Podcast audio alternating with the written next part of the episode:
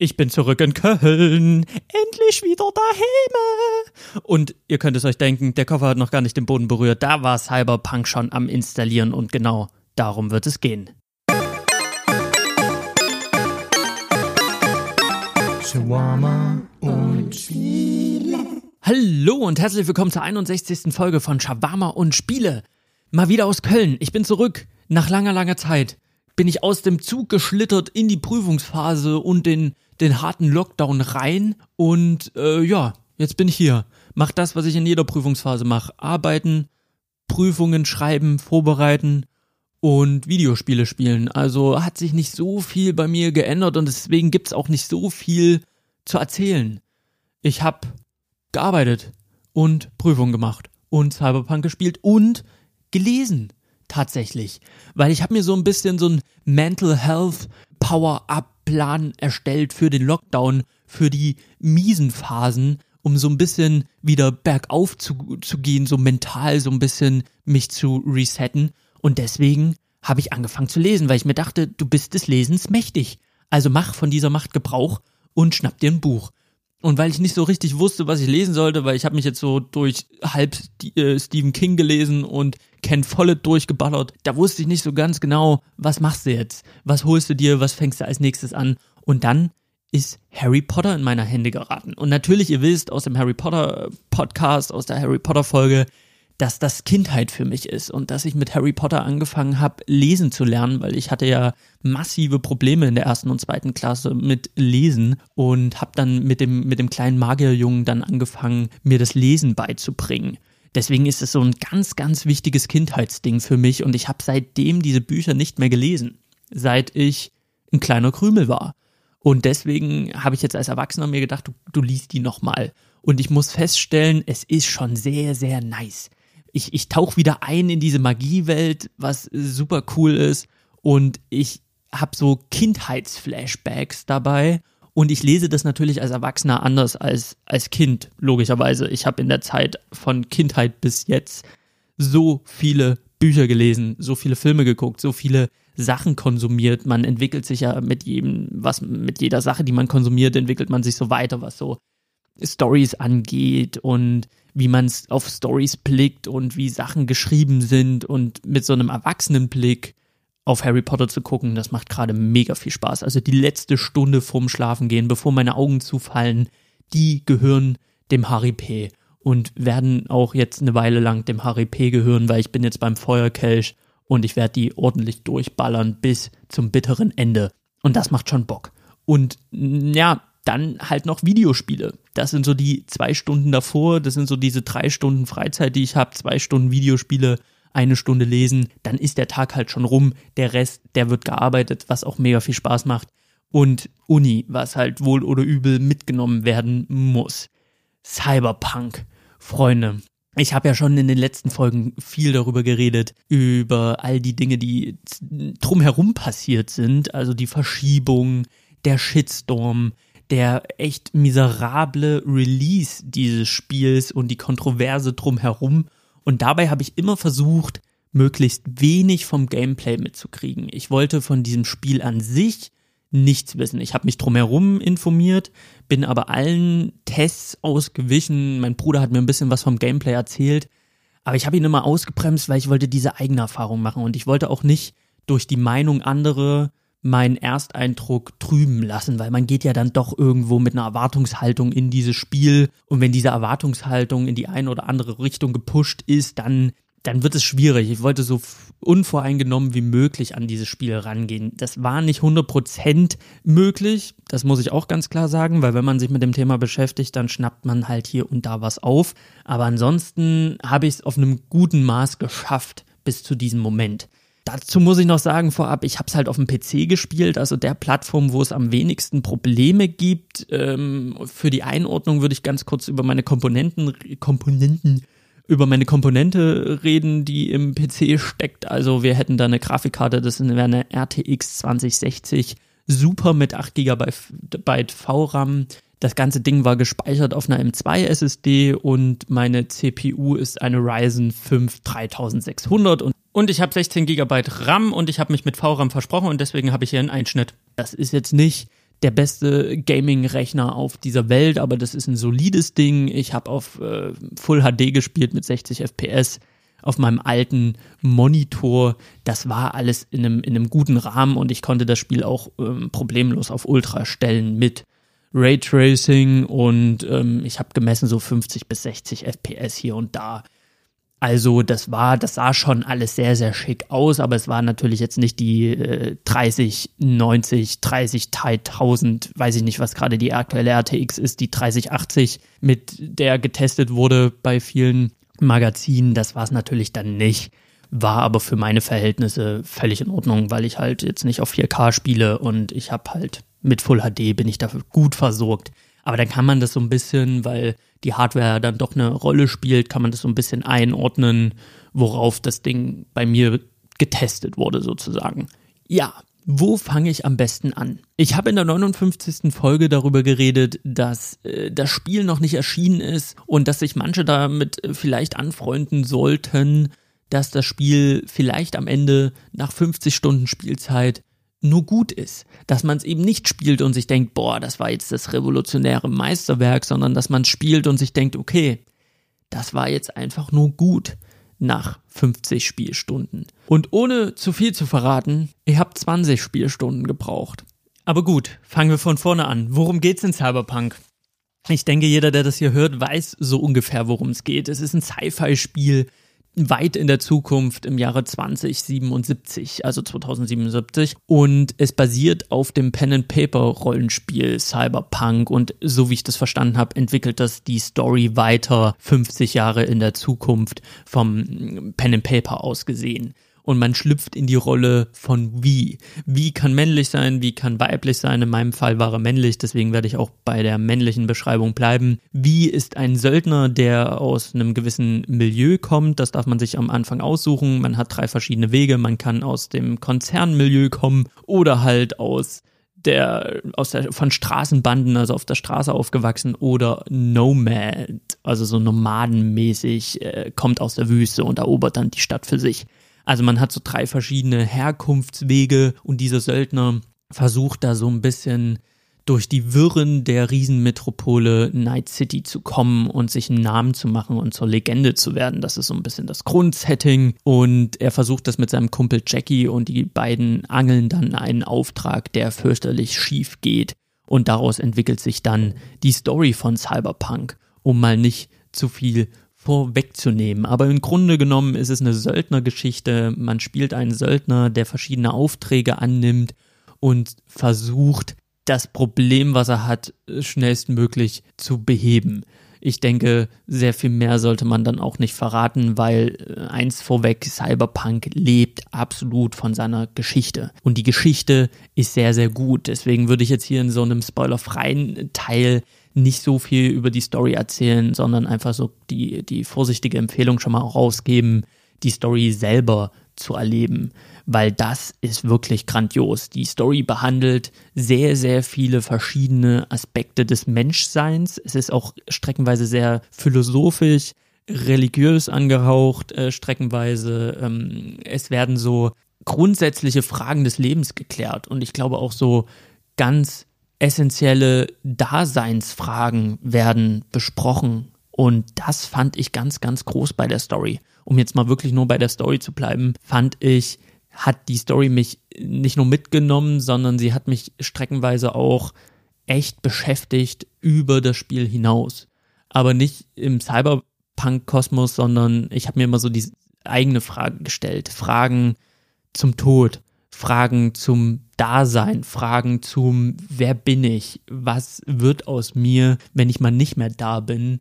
Und was macht mich eigentlich zum, zum Salim, zum, zum Ich, zu meiner Persönlichkeit? Solche grundsätzlichen, auch philosophischen Fragen äh, werden da aufgegriffen und damit habe ich mich dann schon beschäftigt. Also das hat die Story auf jeden Fall gemacht und die Story ist wirklich das Kernelement des Spiels und ist auch der Grund, wieso man Cyberpunk am Ende des Tages dann doch spielen sollte.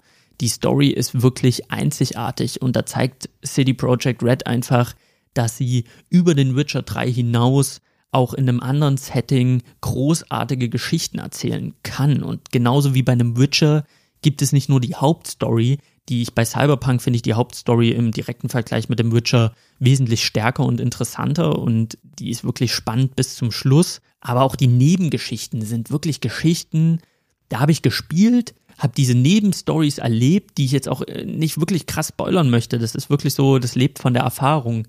Da habe ich dann nach Sprachnachrichten an meinen Bruder geschickt, habe ihn gefragt, wie er das wahrgenommen hat, ob er diese Nebenmission überhaupt gespielt hat. Ich habe aber auch Sprachnachrichten geschickt an Lou und der davon erzählt, die ja mit Videospielen nicht so viel zu tun hat und habe einfach gesagt, ey, ich muss dir das jetzt einfach mal erzählen. Ich habe gerade in dieser Spielwelt, habe ich gerade ein Ehepaar gefunden und geholfen, diesem Ehepaar ein, ein Einbruch zu, zu klären. Ich wollte diesen Einbruch für die äh, aufklären und dabei hat sich eine Story entwickelt. Aus so einer ganz banalen Sache hat sich eine Story entwickelt, wo ich am Ende vor einer Entscheidung stand, die mich dann auch beschäftigt hat, wo ich mir dachte, wenn das im richtigen Leben möglich wäre, das wäre doch der krasseste Abfuck des Jahrtausends. Und das wäre so hart und wir bewegen uns menschlich auch in so eine Richtung, wenn denn, wenn denn ähm, Elon Musk darüber redet, Chips in Hirne einzubauen, wenn er davon träumt. Und wenn es so die ersten Überlegungen gibt zu einem, zu einem Implantat im Hirn oder eine, eine Kontaktlinse, die verbunden ist mit dem Handy, dann bewegen wir uns ja genau in diese Richtung. Und das fand ich dann, Cyberpunk ist eine ganz, ganz lange Black Mirror Folge, gespickt mit ganz vielen Black Mirror Folgen. Und von der Inszenierung her und von der Erzählung her dachte ich mir immer, das könnte auch ein Arthouse-Film sein. Diese eine Story könnte man zu einem Film machen mit einem krassen Plot-Twist am Ende. Man könnte sie aber auch für die nächste Black Mirror Staffel saven und eine Folge Black Mirror draus machen. Cyberpunk ist Black Mirror und das macht wirklich sehr, sehr viel Freude, diese Geschichte zu erleben und diese Geschichten aufzudecken und sich mit diesen Geschichten zu beschäftigen. Wenn man sich jetzt die Hauptmission anguckt und die Neben, die großen Nebenmissionen. Es gibt da noch kleinere Nebenmissionen, da komme ich später dazu, aber die großen Nebenmissionen und die Hauptmissionen, die sind wirklich lohnenswert. Und das wird man auch, da muss man sagen, das, das kriegt man im Videospielsektor nicht so oft geboten. Da ist, muss man Cyberpunk das einfach lassen, da ist es wirklich einzigartig in seiner, in seiner Art und zeigt halt einfach, okay, sie haben es vom Witcher 3 bis dahin nicht verlernt, gut Geschichten zu erzählen. Das Gameplay, das ist so die große, große Sache an der ganzen Geschichte oder der große, dicke, fette Haken. Es beginnt mit einem Gestaltungseditor, wie man es aus einem Rollenspiel kennt. Und im Vornherein wusste ich, okay, du kannst halt deinen Geschlechtsteil äh, verändern und die Größe bestimmen von deinem Penis. Du kannst aber auch deine, deine Vagina gestalten. Also äh, im, im Schlongus- und Vaginono-Bereich hast du da die freie Hand, dein Wie zu gestalten. Was natürlich sehr danach klang, dass du wirklich eine absolute gestalterische Freiheit hast, deinen eigenen Charakter zu erstellen. Die Realität ist aber eine andere. Die Realität sind drei vorgefertigte Augenpaare, drei vorgefertigte Nasenpaare, drei vorgefertigte Mundpaare. Dein Wie ist nicht so individuell gestaltbar, wie man sich das vielleicht denkt. Und auch die Geschlechtsteile gibt es zwei verschiedene Vaginonos, drei verschiedene Längen Penis, beschnitten, unbeschnitten, mit Garten, ohne Garten. That's it. Und man weiß am Ende des Spiels, dass es überhaupt gar keine Rolle für das Spiel, Spiel äh, für das Spiel ist es absolut irrelevant, welches Geschlechtsteil du hast. Für die Romanzen ist es nochmal relevant, ob du einen männlichen Körper hast oder einen weiblichen Körper, weil es gibt homosexuelle Charaktere, es gibt heterosexuelle Charaktere, ähm, es gibt bisexuelle Charaktere. Da ist es dann nochmal wichtig, aber die Länge von deinem Schlongus ist völlig egal. Und du wirst dein, dein äh, Schniepel, den wirst du auch im Laufe des Spiels nicht sehen. Du erstellst den im Charaktereditor und danach siehst du den Schniepel nie wieder. Dinge, die ich meinen Ex-Freundinnen sage. Und das finde ich schon ist eine sehr, sehr schwache Leistung. Das ist nicht nur eine schwache Leistung, das stinkt sehr, sehr nach PR. Das stinkt sehr nach, wir bauen dieses Feature ein, das überhaupt gar keine Relevanz hat für das Spiel, damit sich die Medien darauf stürzen, damit äh, es äh, Publicity gibt und damit die Leute denken, bevor sie das Spiel kaufen, oh, ich werde hier die ganz große Freiheit haben, meinen Charakter so zu erstellen, wie ich gerne würde wollen.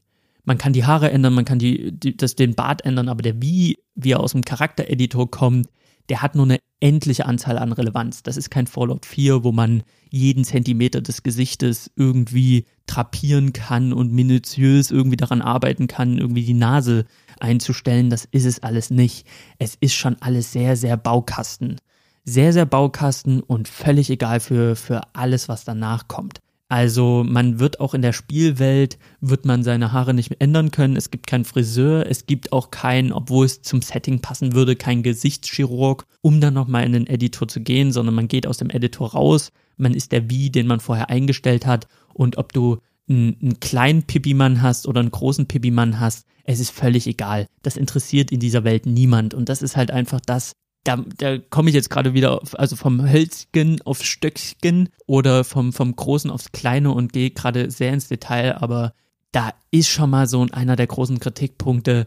Sie wollen das große Open-World-Abenteuer sein, die große Welt, immersiv, wo alles irgendwie sich ineinander fügt. Aber dann erstellst du dir deinen Schlonk und die Charaktere, mit denen man interagiert, selbst die Romanzen kommentieren das nicht.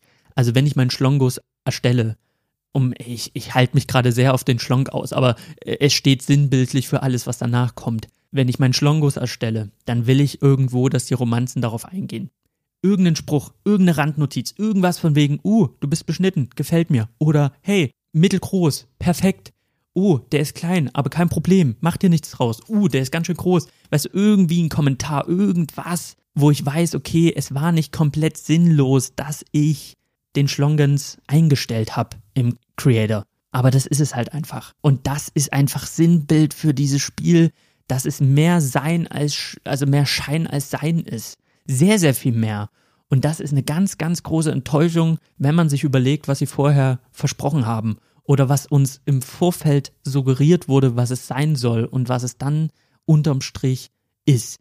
Da kommen wir gleich zum nächsten Punkt. Die Entscheidung, die danach kommt nach dem äh, Charakter-Editor, ist, welche aus welchem Milieu kommst du? Welche Background Story hast du? Und ich habe Konzerne genommen und dachte mir, okay, ich bin halt jetzt der krasse Konzerner. Und das wird mich das ganze Spiel über lang irgendwo beschäftigen, dass ich halt ein Typ bin, der für die großen Konzerne gearbeitet hat. Und es ist eigentlich unterm Strich fast völlig egal.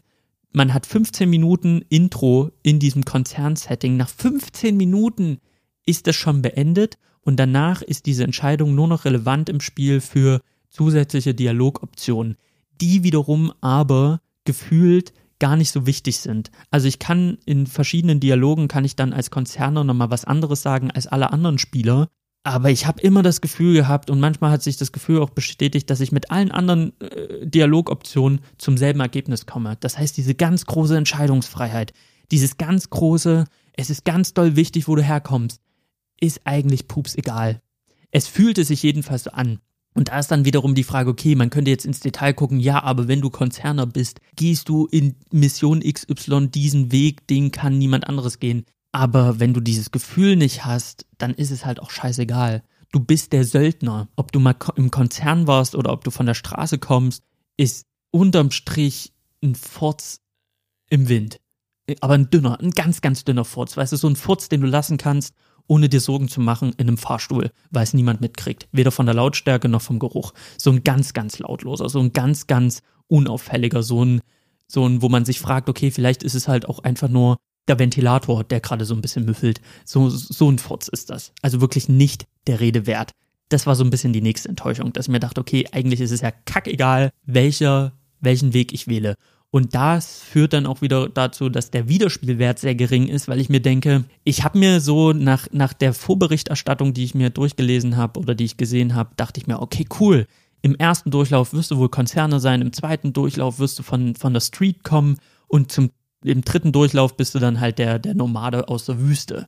Jetzt am Ende des Spiels, nach 20 Stunden Spielzeit, denke ich mir so, nee, es, ich habe gar kein Bedürfnis, jetzt nochmal das Spiel einzuwerfen und als, als Street Kid anzufangen, weil ich weiß, nach, nach 15 Minuten kann ich das Spiel dann auch wieder ausmachen, weil den Rest kenne ich schon und ich habe erwartet, dass ich drei Wege habe, drei verschiedene Szenarien, drei verschiedene Spielweisen und das ist einfach so in der Form nicht gegeben.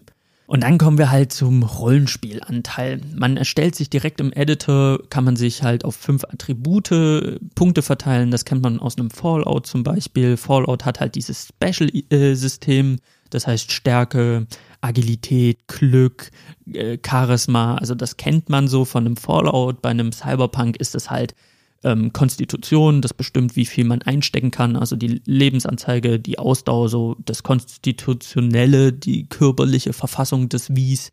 Man hat die Reflexe, wie schnell kann ich mit Pistolen schießen und mit Gewehren umgehen, wie, wie gut bin ich mit Katanern und Mantis-Klingen, also den Klingen, die aus dem Unterarm kommen, die kennen wir aus dem Trailer.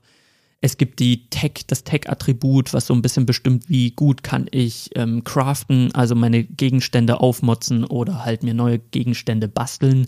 Das ist so ein bisschen der Schmiedezweig. Dann gibt es noch Coolness. Coolness ist Schleichen. Schleichen und ab und zu gibt es mal so ein paar Dialogoptionen, wo man einen coolen Spruch bringen kann, aber ich habe es nicht vermisst. Habe ich drei Punkte drauf gesetzt, weil ich sowieso kein Schleichtyp bin. Scheißegal.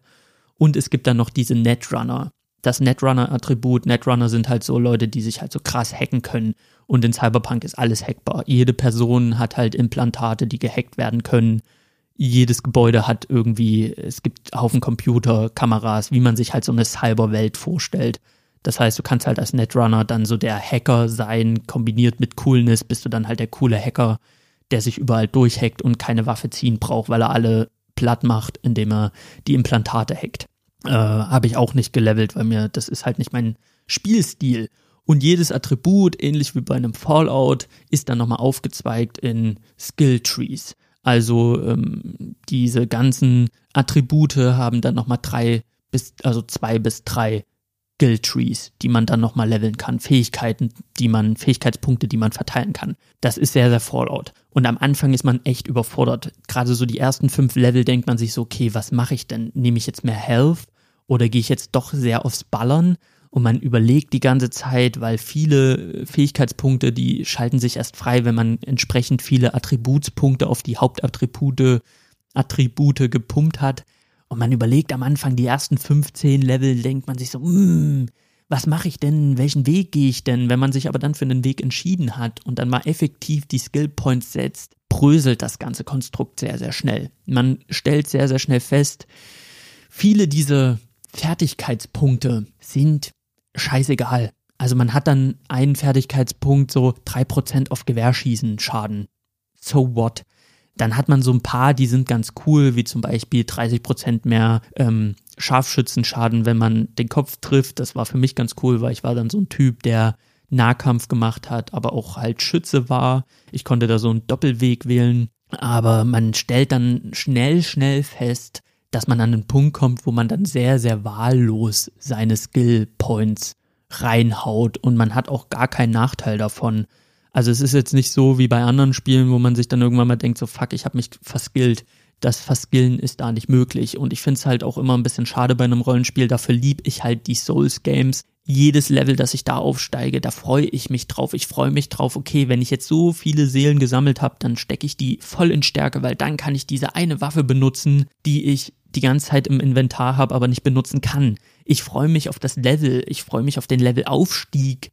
Und das habe ich schon bei einem Witcher vermisst und das vermisse ich halt auch bei einem Cyberpunk, dass die Levelaufstiege scheißegal sind. Die sind ab einem gewissen Point, haben sich Skill Points bei mir gesammelt, weil ich war so in der Story drin, dass ich gar nicht mehr darauf geachtet habe, wie viel Skill Points habe ich denn? Und irgendwann mal habe ich festgestellt, oh, ich kann jetzt mal hier drei Skill Points äh, setzen, weil ich bin drei Level aufgestiegen. Ja, wo packst du hin? Ja, hier ein bisschen mehr Leben, hier ein bisschen besser schießen. Aber ich war so oder so, war ich auf dem mittleren, auf einem mittleren Schwierigkeitsmodus hatte ich null Probleme. Ich bin da durchmarschiert, als wäre es nichts.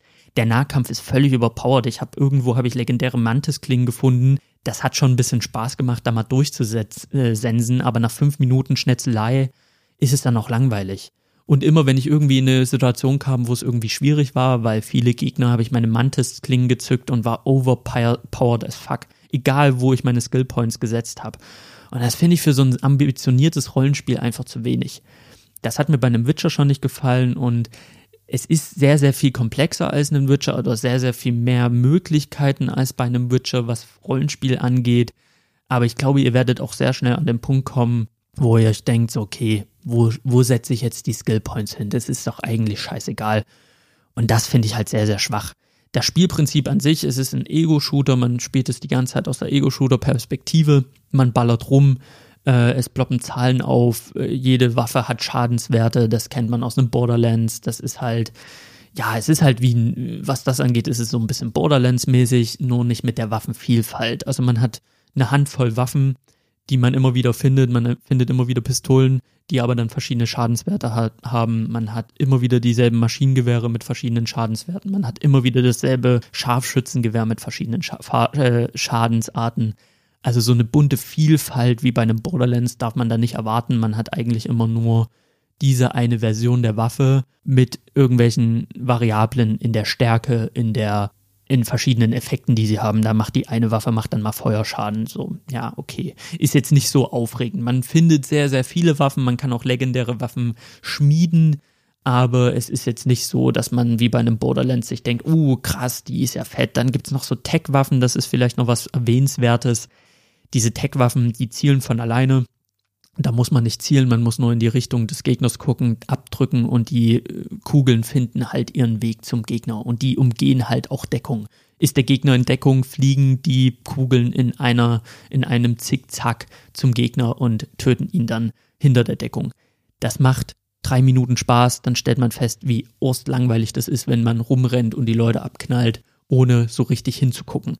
Deswegen habe ich Tech-Waffen sehr, sehr schnell verschrottet oder verkauft, weil ich mir dachte, also das wenige, was das Spiel an Gameplay zu bieten hat, muss ich mir jetzt auch nicht wegnehmen lassen durch Tech-Waffen. Der Sound dieser Waffen ist echt fett. Also bis auf die Tech-Waffen klingen die Waffen alle übelst nice. Also mit Kopfhörern dieses Spiel spielen ist schon eine Pracht. Ganz kurz zum Sound. Der Waffensound ist mega. Die, der Autosound ist cool. Die Musik ist nice. Das Radio, die Musik, die da geballert wird, ist überragend, obwohl man sagen muss, so gerade beim Radio wäre schön gewesen, wenn man die Interpreten dann noch sieht, wie bei einem GTA, man sieht aber nur den Radiosender.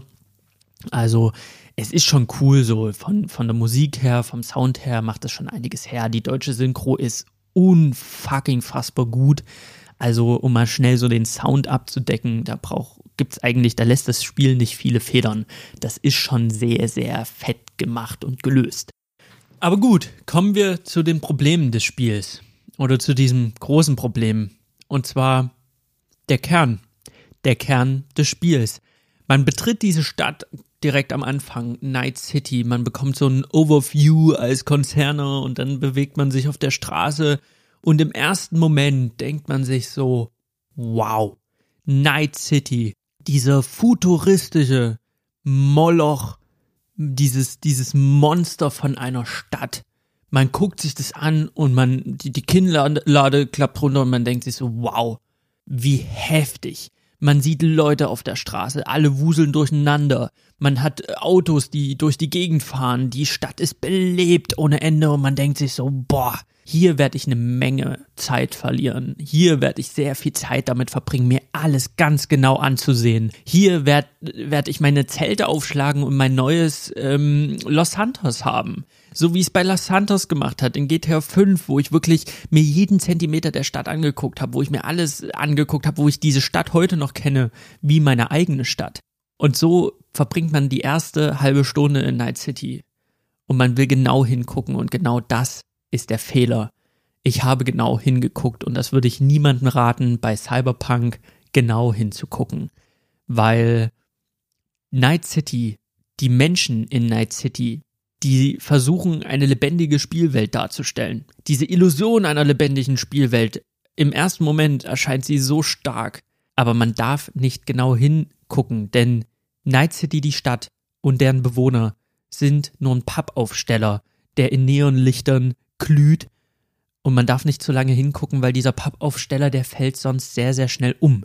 Und dahinter sitzt ein völlig überarbeiteter Spieleentwickler auf einem Elektrofahrrad und versucht per Strampelei die Neonlichter am Glühen zu halten.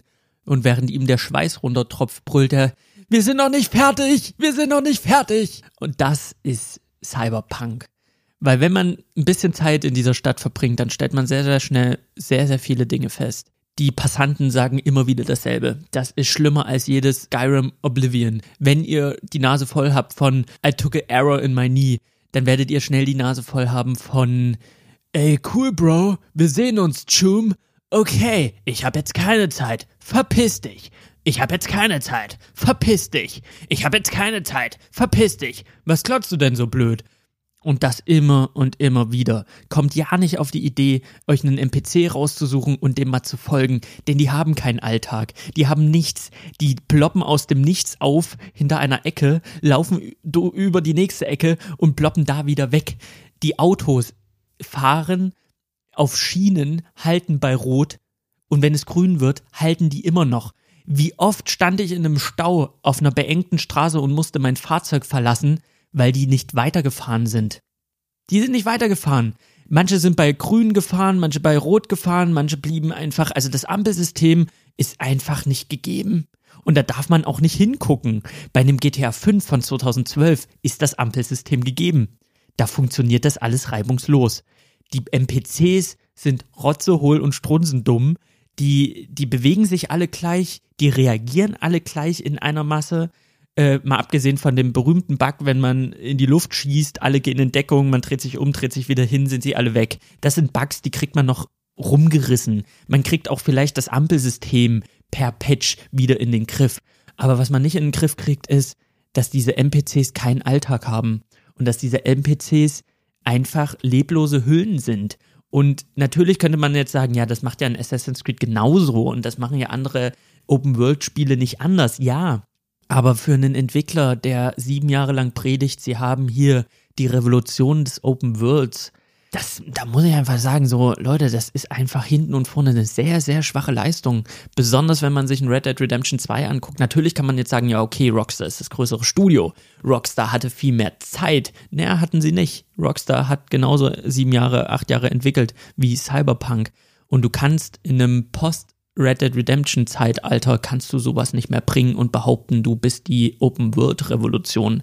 Das geht nicht. Wie gesagt, man kann von Red Dead Redemption 2 halten, was man möchte. Viele finden es, wie gesagt, auch nicht so toll, so aus verschiedenen Gründen. Aber was man diesem Spiel nicht absprechen kann, dem Red Dead Redemption 2, du kannst jedem NPC 20 Minuten, 30 Minuten folgen und es passieren Dinge. Und du wirst beeindruckt sein, dass sie daran gedacht haben, an dieses winzige Detail. Du wirst dich im Gebüsch verstecken können und du kannst den Leuten bei Gesprächen belauschen, die sich nicht nach zehn Minuten wiederholen. Das ist halt, die Rockstar ist halt eine extra, extra Meile gegangen, was die Dialoge angeht. Die haben Dialoge aufgenommen, die wirst du nie in deinem scheiß Leben vielleicht hören. Das hören ein Bruchteil der Spieler, die halt das gerade zufällig erleben. Und das hätte ich mir von einem Cyberpunk einfach gewünscht und das ist halt nicht gegeben. Das ist halt wirklich Skyrim-Niveau, was man da ge geboten bekommt. Und das bricht auch immer wieder so die Immersion. Das bricht immer wieder diese Illusion einer Spielwelt, weil man merkt an jeder Ecke, das Spiel ist nicht fertig. Man merkt an jeder Ecke, das Spiel, das ist das ist unausgegoren und das Spiel ist halt einfach ein Spiel und man wird so rausgerissen und das hat weniger mit den Bugs zu tun, sondern vielmehr mit, ja, okay, das, das wird hier auch nicht besser. Und das hat mich alles sehr, sehr stark an den Witcher erinnert. Und ich kam sehr, sehr schnell an den Punkt, wo ich gesagt habe, okay, es ist nicht wie bei Red Dead Redemption, wo ich Spiele-Sessions damit verbringe, zu jagen und zu angeln. Manchmal habe ich bei Red Dead Redemption richtig gerollenspielt, weil es das Spiel einfach hergegeben hat. Dann habe ich eine Stunde geangelt, bin eine Stunde jagen gegangen, dann habe ich meine Felle verkauft, bin baden gegangen, weil ich gestunken habe wie ein Ochse, weil die Leute um mich rum auch gesagt haben, hey, Digga, du stinkst. Dann bin ich baden gegangen, habe mich ins Hotel gelegt. Ich habe halt ohne eine Mission zu spielen, habe ich dieses Spiel ja fast schon gerollenspielt. Habe mich an ein Lager gesetzt, mich mit Leuten unterhalten, habe mir den Nachthimmel angeguckt, habe das Lagerfeuer prasseln lassen und diese Atmosphäre aufgesogen. Das geht bei Cyberpunk nicht. Du kannst außerhalb dieser Mission, außerhalb der festen vorgeschriebenen Mission, gibt es nichts, gar nichts zu entdecken. 0,000 kommt ja nicht auf die Idee, abseits der Wege mal zu schauen, was da, was da abgeht. Weil die Wahrheit ist, da geht nichts. Gar nichts. Genauso wie bei einem Witcher. Wenn man sich mal zurückerinnert, 2015, der Witcher wird viel gehypt wegen seiner Story. Aber spielerisch hatte er nicht so viel zu bieten und was die Open World angeht, du bist da nicht durch den Wald gerannt und da ist irgendwas Cooles passiert. Nee, du bist straight von Fragezeichen zu Fragezeichen und von Nebenmission zu Nebenmission und von Hauptmission zu Hauptmission. Du bist sehr linear in dieser Open World von A nach B. Und bei Cyberpunk ist es genauso. Cyberpunk ist unterm Strich Witcher mit Neonlichtern. Sie haben alles, was sie im Witcher gemacht haben, machen sie in Cyberpunk. Die Nebenmissionen sind äh, gleich aufgebaut. Das Prinzip ist gleich. Du bewegst dich wirklich von A nach B und wage es nicht vom Weg abzukommen. Und das finde ich sehr, sehr schwach. Das finde ich wirklich sehr, sehr schwach. Das Spiel hat keinen Friseur, das Spiel hat keine, äh, keine Option, sich im Editor nochmal umzugestalten, was das Setting ja absolut hergeben würde. Also äh, ein Gesichtschirurg 2077 sollte drin sein. Äh, man hat keine, meine, man hat keine Spiegelung, man läuft an Gebäuden vorbei, alle spiegeln sich im Spiegel, außer man selbst. Der Charakter, der Spielecharakter ist nicht existent. Man kann sich nur spiegeln in vorgeschriebenen Spiegel, die man dann auch per Tastendruck erstmal aktivieren muss. Das ist schon sehr, sehr schwach. Äh, von, von Schatten will ich gar nicht anfangen zu reden. Wenn man in der Wüste unterwegs ist und auf seinen Schatten achtet, dann kriegt man einen Lachanfall, weil es einfach nur schlecht ist. Dialoge funktionieren nicht. Das muss man auch ganz einfach so sagen. Und das bricht das ganze Gefühl. Ich bin tief in der Story drin, ich mache eine Mission und irgendwann mal lernt man Johnny Silverhand kennen, den, den Keanu Reeves und der ist am Anfang ist er ein übelstes Arschloch und man kommt mit dem gar nicht klar aber man lernt ihn kennen und wenn man das möchte, kann man auch sich mit ihm anfreunden und genau das habe ich gemacht. Ich habe mit ihm echt tolle Gespräche geführt und dann habe ich eine Mission, da hatte ich ein tolles Gespräch, wo man sich am Ende einig war, hey, wir hatten einen Scheißstart, aber mittlerweile sind wir echt gute Kumpels. Schnitt, nächste Mission, die direkt danach Mission. Fragt mich ein anderer NPC, hey, wie kommst du mit Johnny klar? Was sagt wie? Ja, ist ein übelstes Arschloch, komme ich gar nicht mit klar. Und ich denke mir, das passt doch gar nicht zu der Mission, die ich gerade gespielt habe. Ich habe mich doch in der Mission vorher gerade mit ihm angefreundet und jetzt redet er darüber, was das für ein Arschloch ist. In der nächsten Mission wieder. Ja, wir sind ja ganz gute Freunde. In der übernächsten Mission, ah, Johnny ist ein Arschloch. Das funktioniert nicht, weil die Dialoge nicht da sind. Man hätte das wie bei einem Red Dead Redemption machen müssen, dass es gibt Dialoge, die hat man mit einem gesunden Arthur, die hat man mit einem kranken Arthur und die hat man dann halt im, in der, im Postspiel wenn man dann den nächsten Charakter spielt, ohne zu viel zu verraten. Aber das Spiel ist auch zwei Jahre alt. Und jeder NPC reagiert anders und redet anders und das schafft Cyberpunk nicht und das reißt einen immer so raus. Das sind so Sachen, wo man sich denkt, so, boah, das ist halt alles echt Mittelmaß, das ist alles so mittelmäßig, wenn man solche Erfahrungen dann am Ende macht. Äh, ich, hab, ich bin Typ, wenn ich in diese Open World komme, sobald ich Nebenmissionen machen kann, mache ich erst Nebenmissionen, dann Hauptmissionen, weil ich auch so beim Essen bin. Ich esse erst die Pommes, dann den Burger. Ich esse mich immer von klein zu groß. Und so mache ich das bei jedem Spiel. Ich mache immer alle Nebenmissionen, bis gar nichts mehr geht, dann mache ich die Hauptmission.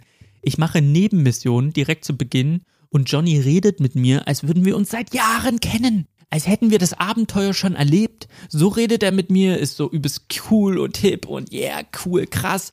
Und in der nächsten Hauptmission ist er ganz anders. Auf einmal ist er wieder das Arschloch, auf einmal ist er so, äh, ja, wir sind jetzt hier miteinander verbunden und äh, das geht mir alles ziemlich auf den Zeiger und äh, überhaupt bist du ein übelster Wichser. Und ich denke mir so, Bro, wir haben gerade echt chillige Sachen erlebt, die letzten 30 Stunden. So, die letzten drei Stunden haben wir, haben wir uns verstanden wie die besten Bros und jetzt haben, haben wir wieder eine Neben, äh, haben wir wieder eine Hauptmission, wo ich ganz klar merke, die Entwickler sind davon ausgegangen, ich mache erst diese Hauptmission und dann mache ich diese Nebenmission. Ich habe es aber genau andersrum gemacht und sie haben keine, sie haben keinen Verlauf eingebaut, der das berücksichtigt. Und das bricht immer wieder die Immersion, das bricht immer wieder das Spielgefühl, dass ich mir denke, ey, wieso reagiert der Johnny jetzt so? Wieso, es gibt halt diesen einen Dialog, den er mit mir führt und den führt er no matter what. Und wenn ich 30 Nebenmissionen gemacht habe, mit denen ich, wo ich gut mit ihm klarkomme, es wird diese eine Mission geben, wo er so tut, als würde er mich gar nicht kennen. Und dann denke ich mir so, das kann 2020 nicht euer Ernst sein. Das kann post Red Dead Redemption 2 nicht euer Ernst sein. Abgesehen von den massiven Bugs, die ich auch bei einer PC-Version habe. Also massiv. Ich hatte jetzt nicht die Bugs von meinem PlayStation 5 Bruder, der Waffen nicht aufheben konnte. Ich konnte alle Waffen aufheben. Ich hatte keinen Stress. Ich hatte jetzt auch nicht krasse krasse Glitches. Irgendwo gab es mal einen Moment, da bin ich auf dem Motorrad gefahren. Übrigens, wie ist der Einzige, der Motorrad fährt in dieser Open World? Es gibt keinen NPC auf einem Motorrad, obwohl Motorräder rumstehen. Sehr merkwürdig. Auf jeden Fall, also es macht halt auch ein GTA 5 von 2012, aber Cyberpunk kriegt es halt nicht geschissen, dass ich mit 180 Sachen über die, über die Autobahn fahre und bei 180 km/h gibt es immer so einen Knackpunkt, wo wie sich in T-Stellung, also in T-Position, stellt er sich dann aufs Motorrad mit runtergelassener Hose und Klatze, obwohl ich Haare hab.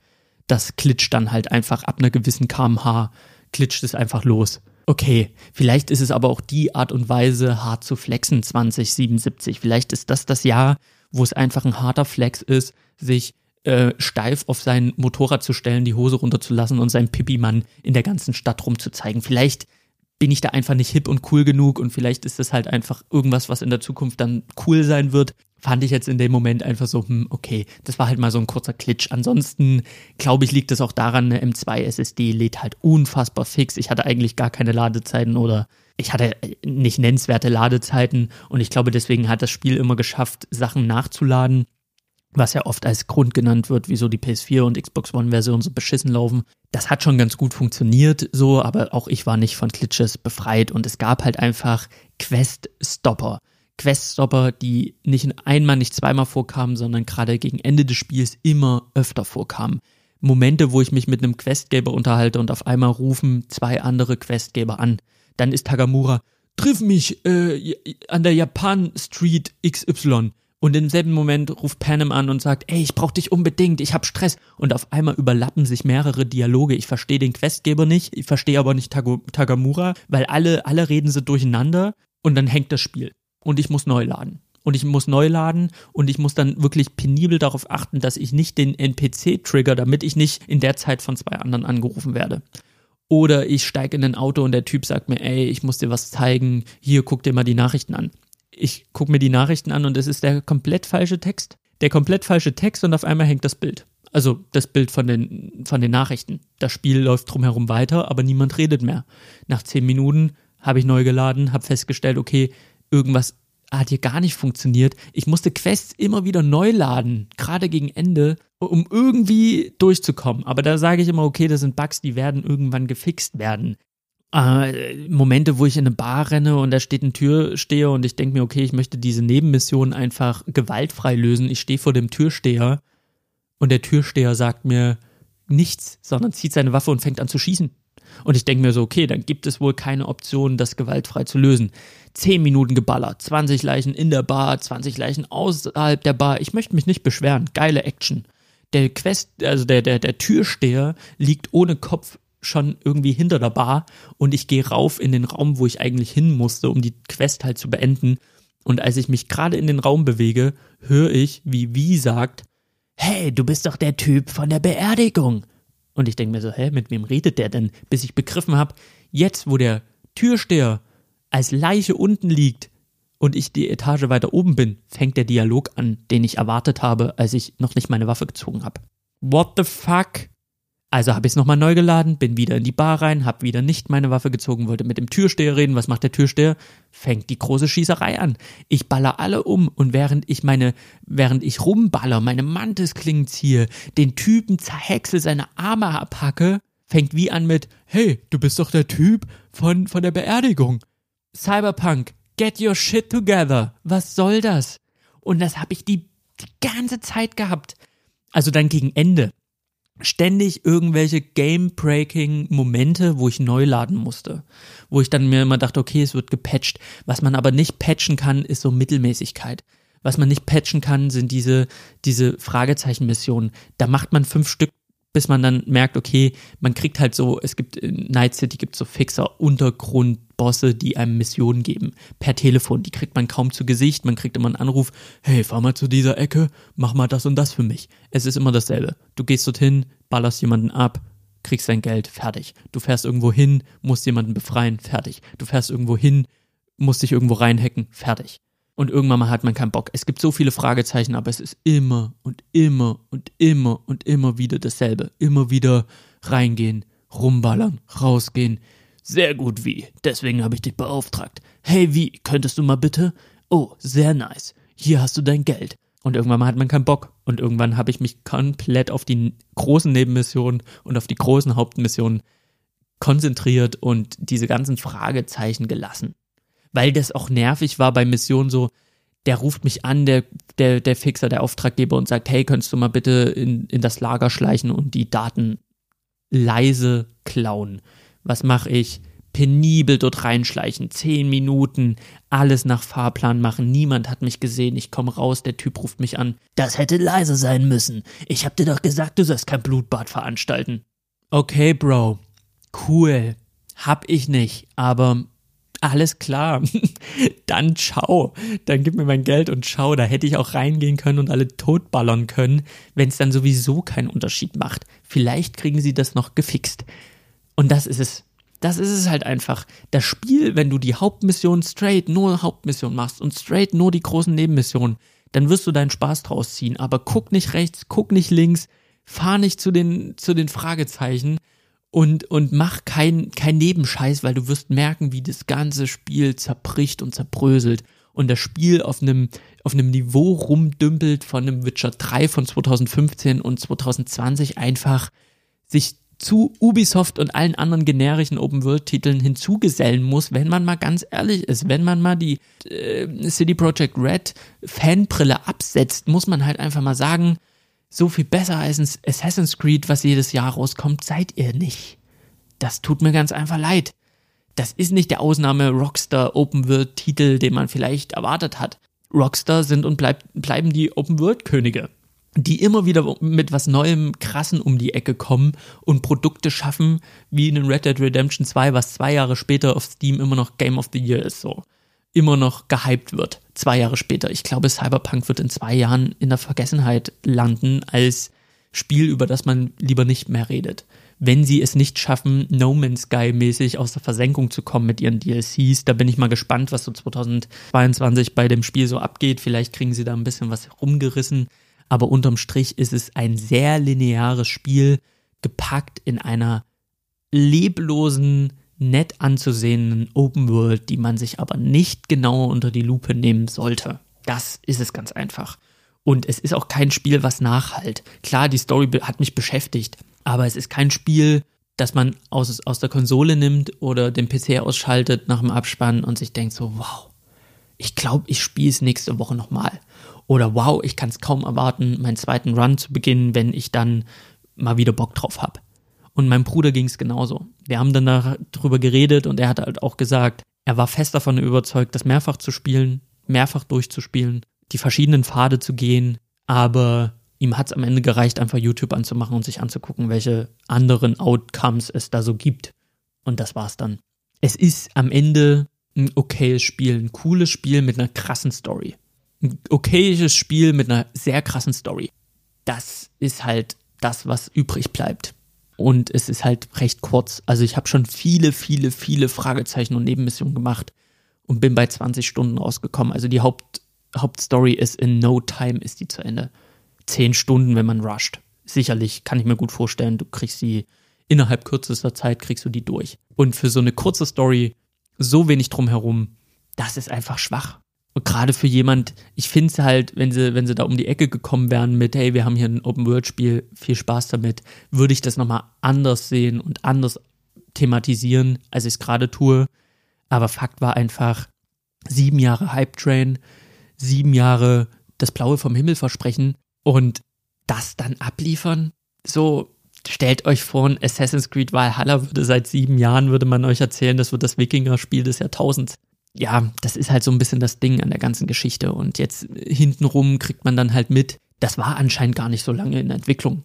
Die haben das irgendwann über den Haufen geworfen. Das war mal angedacht als, also das sind so die Gerüchte, die jetzt gerade raufschwimmen. Es war mal angedacht als Third-Person-Spiel, also wie bei einem Witcher, wo du die Spielfigur siehst. Dann haben sie sich umgeändert in Ego-Perspektive. Und als sie dann halt wirklich angefangen haben, mal die Kurbel anzudrehen, war es 2018. Das sind zwei Jahre Entwicklung. Und so fühlt es sich halt auch an ob die Gerüchte stimmen oder nicht, im Endeffekt fühlt es sich nach zwei Jahren Entwicklung an. Es fühlt sich nicht an wie sieben Jahre durchdachtes Gameplay, sieben Jahre an abgefahrenen Details basteln wie bei einem Red Dead Redemption 2, sondern es fühlt sich halt tatsächlich an wie in zwei Jahre gerushtes, irgendwas, was hintenrum aber auch völlig broken ist. Es ist unfertig, es ist verbuggt und es ist halt echt so, als hätten sie nach zwei Jahren gemerkt, so, okay, wir müssen ja mal irgendwie anfangen und wir müssen ja mal irgendwas liefern. Lass mal einen Witcher mit, mit Neonlichtern machen. Weil es ist ja auch so vom Prinzip, man hat dann auch so Missionen, wo man Mordfälle aufklärt, wo man irgendwie Detektiv spielt. Man hat an, an, anstatt diese Witcher-Ansicht, also diese, ähm, diese äh, Hexer-Sinne, hat man dann halt die Implantate, die einem dann halt die Hinweise bieten. Es ist schon sehr Witcher-Formel mit Neonlichtern. Und dann haben sie sich in den zwei Jahren anscheinend gedacht, okay, wir machen halt jetzt mal ein Spiel mit Cyberpunk und, und Neonlichtern. Ähm, wir, machen's, wir machen das, was wir kennen in der Kürze der Zeit. Und das, was wir kennen und können, ist ein Witcher, der aber 2020 nicht mehr zeitgemäß ist. Um mehr zu sein als Mittelmaß. So, das ist das, was dann halt so bleibt nach dem Abspann. Und ich finde es halt super schade. Ich werde Cyberpunk nicht ganz abschreiben. Ich werde, wenn alle DLCs raus sind, wenn alle Patches raus sind, wenn das Ding steht, 2022, früher gehe ich da, hm, ich von aus, dass es früher nicht sein wird, werde ich mir das vielleicht nochmal komplett nochmal neu angucken und gucken, ob sie da was gerissen haben. Stand heute, es kam Patch 1.1 raus. Der Patch hat fünf, fünf Sachen gefixt, aber einen großen, ein, also bei dem Patch ist es so, dass eine Mission komplett broken ist. Die kannst du nicht mehr spielen. Du versaust dir deinen ganzen Spielstand, wenn du die so spielst, wie du sie dir vielleicht denkst zu spielen, so. Das heißt, das wird noch sehr, sehr lange dauern, bis Cyberpunk in, in einem akzeptablen Zustand ist, wo man es dann halt wirklich mal wieder genießen kann. Und das ist für mich so die Hoffnung, dass es ein No Man's Sky mäßiges Ding wird, dass jetzt alle enttäuscht sind und sie dann aber was gerissen bekommen und 2020 kann ich dann vielleicht mal meine Haarfarbe ändern. Äh, 2022 kann ich dann vielleicht mal Radio hören und gucken, welcher Interpret ist denn das gerade, weil der Song gefällt mir dann schon ganz gut. Äh, 2020, äh, 22 meine ich, kann ich vielleicht dann auch mal mein Gesicht ändern, wenn ich möchte bei einem Chirurgen. 2022 kann ich dann vielleicht mal äh, neben Sachen machen, wie zum Beispiel mich an den Spieleautomaten äh, gesellen oder ich kann vielleicht mal in den, in den Club gehen und da irgendwie was erleben. Ich kann vielleicht mal in eine Bar gehen und dort was futtern, ohne, ohne das, was es jetzt gerade ist. Also da muss ich sagen, dass Red Dead Redemption lädt da mehr zum Rollenspiel und Reindenken ein als Action-Adventure, als das eigentliche Rollenspiel Cyberpunk. Und das ist, ja, es ist halt ein Spiel, ich werde es jetzt in mein Regal zurück legen und vielleicht irgendwann nochmal reinstecken und mir angucken, ob sie es retten konnten. Und mir tut es halt leid für die Entwickler, weil das, was jetzt wirklich rauskommt, ist, die haben halt immer gesagt, das ist nicht fertig, wir sind nicht fertig und das, das merkt man. Und die Entscheidungsträger haben gesagt, nee, der Reibach, jetzt aber los, wir müssen Geld machen, wir wollen scheffeln. Und man sieht Ansätze in der Story, in diesen großen Nebenmissionen, die sich dann halt verästeln. Ja, bring den um das ist die Mission. Und auf einmal sitzt man mit dem Typen, den man umbringen soll, sitzt man auf einmal in einem, in einem Bürger und redet mit ihm über, also in einem Bürgerladen und redet mit ihm bei Pommes und Burger über Religion. Das ist halt so das, was auch viele beim Witcher so cool fanden, diese Verästelung, dieses einfach fängt's an und dann splittet es sich so komplett auf, was die Story angeht. Das hat ja Cyberpunk alles drin. Die haben sehr, sehr gute Ideen und Ansätze, aber das Drumherum stimmt halt nicht. Und da hoffe ich einfach, dass sie noch ein bisschen was rausgerissen bekommen. Sie werden nicht alles fixen können. Einiges wird so bleiben. Die NPCs werden nicht anfangen, ein Leben zu entwickeln wie bei einem Red Dead Redemption. Klar, Red Dead Redemption 1899 in Amerika war die Bevölkerungsdichte eine andere, wie es in Night City ist, aber so grundsätzlich wird man jetzt nicht jedem per NPC hinterherrennen können. Und man wird jetzt auch bestimmt nicht wieder Leute ins Studio jagen zu Corona-Zeiten und neue Dialogzeilen aufnehmen, damit sie nicht immer dieselbe Scheiße labern. Das wird nicht passieren, aber vielleicht können sie die groben Schäden beheben. Und dann lässt sich da nochmal nachgucken. Kaufempfehlung ja oder nein? Von mir für PS4, Xbox ist klar, gibt's keine Kaufempfehlung, eher eine, eine Kaufwarnung, aber ich würde auch so weit gehen für PS5, für die neuen Konsolen, für den PC. Ja, das Spiel läuft, ihr könnt es spielen, aber aus meinem Herzen heraus sage ich euch, kauft es euch noch nicht. Macht es nicht. Gebt keine 30 oder 60 Euro aus, auch nicht für einen PC, auch wenn ihr das übermäßig krasse PC-Ding-Monster zu Hause stehen habt und das in 4K Raytracing hast du nie gesehen spielen könnt. Tut es nicht jetzt. Tut es nicht jetzt. Die Story lohnt sich, aber wartet bis Ende 2021, wartet bis 2022. wenn DLCs raus sind, wenn das Ding gefixt ist, wenn es No Man's Sky Wunder wird, dann kauft ihr euch das für einen schmalen Taler, weil in dem Zustand wie jetzt 60 Euro ausgeben, um 20 Stunden Story straight zu fahren, weiß nicht, ob man darauf Bock hat. Ich würde, ich würde persönlich jedem davon abraten, das Spiel 2000 jetzt, Anfang 2021, also jetzt Januar, Februar zu kaufen und zu spielen. Wartet ab, bis es gefixt ist und dann werdet ihr eine krasse Story erleben und werdet euch da reinfitzen können und dann werdet ihr ein gutes, ein gutes Spiel, kein Meisterwerk, kein sehr gutes Spiel, ihr werdet ein gutes Spiel bekommen und Punkt. Aber da lohnt sich das Warten. Ja. Und damit hätte ich wieder alles gesagt, was ich sagen wollte. Äh, ich äh, bedanke mich fürs Zuhören. Ich denke, ich werde jetzt auch nicht weiter das unnötig in die Länge ziehen. Ich hoffe, ich konnte euch bei der, bei der Entscheidung helfen, wenn ihr es nicht schon lange gespielt habt. Und ähm, dann würde mich ja interessieren, wie ihr das fandet. Also wenn ihr möchtet, könnt ihr gerne ähm, mir per Instagram schreiben oder mir eine Rezension auf iTunes dalassen oder ähm, salimspodcast.gmail.com mir eine Nachricht dalassen. Würde ich mich sehr drüber freuen. In dem Sinne, ähm, ich wünsche euch einen wunderschönen Morgen, einen wunderschönen Mittag, einen wunderschönen Abend, wann auch immer ihr das hört. Bis bald, auf Wiedersehen. Tschüss. Shawarma und Chile.